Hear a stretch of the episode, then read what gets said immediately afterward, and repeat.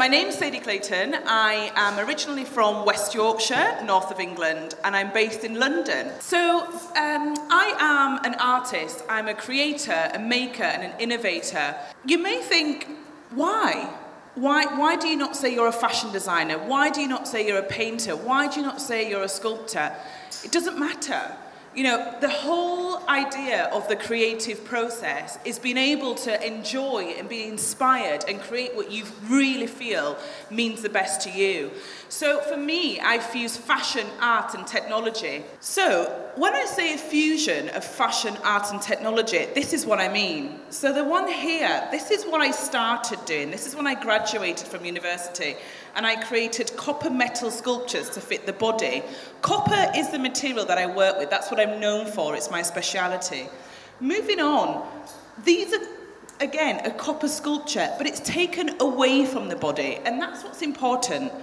For me, it's all about the female form, and that's always a starting point. But why stop there? I think it's important that you take it away from the body, hang it upside down, it's a light fitting. Put it on the floor, it's a prototype for a coffee table. Onto the third image, we have holograms. This, again, it's a way of communicating an idea. So, this was at the Royal Academy in London, and I collaborated with MDH. And again, communicating an idea, communicating my inspiration, and everything about why I created this collection. And the last image, um, this is actually a recent project. And I worked with a company that make hyper, re- hyper digitalization of clothing. This jacket was stolen five years ago, and we remade it through a computer Again, this all goes back to technology fashion, art, and technology. Diversity. For me, this is a huge, important aspect of any creative process.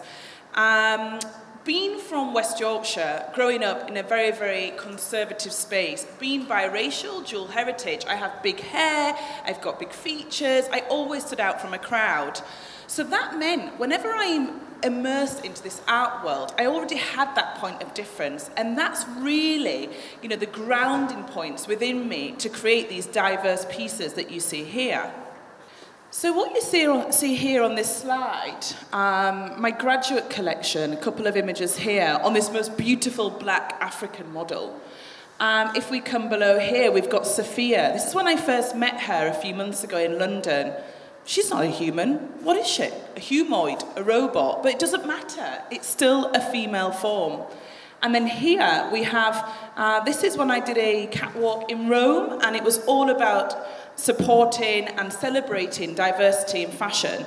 And this model is clearly disabled, and she rocked the catwalk. She was the best model on the catwalk. And then above, we have two British models. But again, look at the way that they, they're wearing the garments, not the other way around. You know, they, they are like, look, this is who I am, this is what I'm wearing, and this is empowering. And I feel great, strong, independent woman. Sorry for the guys in here. And lastly, on this slide, I feel really what I'm trying to say is the message is about doesn't matter how tall you are, how short you are, how long your hair is, what colour eyes you have, how wide you are, if you've got a limb, if you haven't got a limb. Doesn't matter. You are you, you're individual, and you need to wear whatever makes you feel great and happy. Which leads me nicely onto this next slide the power of creativity. Um, you know, thinking about diversity and creativity, they kind of come hand in hand. So here is a slide about how can one be creative? Can you only be creative if you're a painter, if you're a sculptor? You know, can you only be creative if you work in digital art? And I think here that you know, for me, the, this imagery that I'm display, that I've displayed here is about using what is already out there to inspire you, understanding what messages and what uh, phrases, quotes, keywords come and spark from a little image. And that is the beginning of any form of creativity. Whether you're into yoga, dancing, reading, drawing, wherever it may be, you've got to be in your headspace, right? So, this is what I'm trying to portray here with some of the images. You know, be in your zone. Get get the feeling. You can't just design just because you've been put on the spot. And that's the way, me as an artist, me as a creator, that's the only way that I can be creative. By being in my zone, being in the right headspace. And these images reflect that. Spirituality. I'm very, very spiritual. And this is, you know, I've got a very, very holistic approach to all of my creative processes. So, what I've got here behind me are some images that reflect that. Uh, this one here in particular, this is one of my shows, and you can't see clearly, but this jacket is completely covered in Swarovski crystals. Copper is the stone for good luck. Pyrite is the stone for grounding. I can go on and on and on. But all these little things, you've got to find what it is within you that makes you inspired, that keeps you on your toes, that keeps you wanting to create more. And of course, the reason why I've got this image down here is because of the colours. You know, green obviously is the colour that copper goes once it's oxidized. Uh, what we've got above here, headspace again, it all comes under the cloud of spirituality. Feminine and powerful um, so, going back to what I said earlier about this feminine form, this empowerment, this strength, this embodiment, that's what I'm trying to portray here, not only through the copper metal sculptures, but through the you know, voluptuous shapes that I've created here you know, within the woven fabrics, whether it be organza, cotton, wool, satin. And then on the left, we have my copper metal sculptures, but actually, like I said, taken away from the body. Photograph it, hang it in a different way, and it could become something else. For example, this could quite easily be a building. And that, for me, is what is so exciting. Not being put in that box of fashion designer. No, artist, creative, fusing fashion, art, technology. You know, it's so important to feel that you can be in lots of different sectors of the creative industry. Architectural. So here are some uh, images of the new works that actually you'll see throughout the exhibition, throughout the next three days. Um, so this is portraying the idea of looking at a sculpture from a different angle.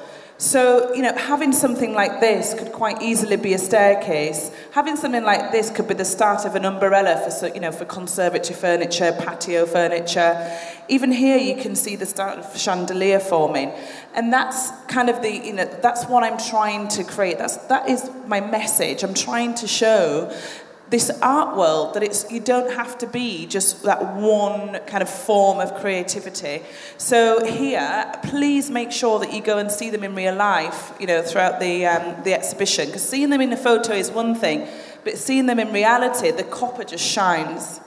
And last but not least i just wanted to share with you a few things that i've been involved with in the past um, so starting here, this is when Ron Arad and I were on BBC Radio 4. Not sure if anybody's familiar um, you know, with Ron Arad's artworks, but he is a multidisciplinary artist and he's the epitome of who I'd like to become. Um, you know, he creates champagne bowls to amazing chairs, um, all the way through to designing buildings. The one below is the Telegraph, which is when I did the show at the British Ambassador's house in Rome. We then have Fendi, when I worked with them, when I um, met the team in Miami, working through technology and, dig- and digital kind of content. Then we've got Adobe. Some of you might be familiar with Photoshop, Illustrator. They flew over and filmed my creative process in my studio. And then above, we have Tate, the Tate Modern, the Tate Britain, when I worked with them, demonstrating my creative process, as well as leading workshops. And then we've got a couple of press images as well. Um, my copper sculptures here uh, in Hunger magazine, which is Rankin's magazine. And then here, me in my studio, Aesthetica magazine, which is one of the world's leading art magazines magazines.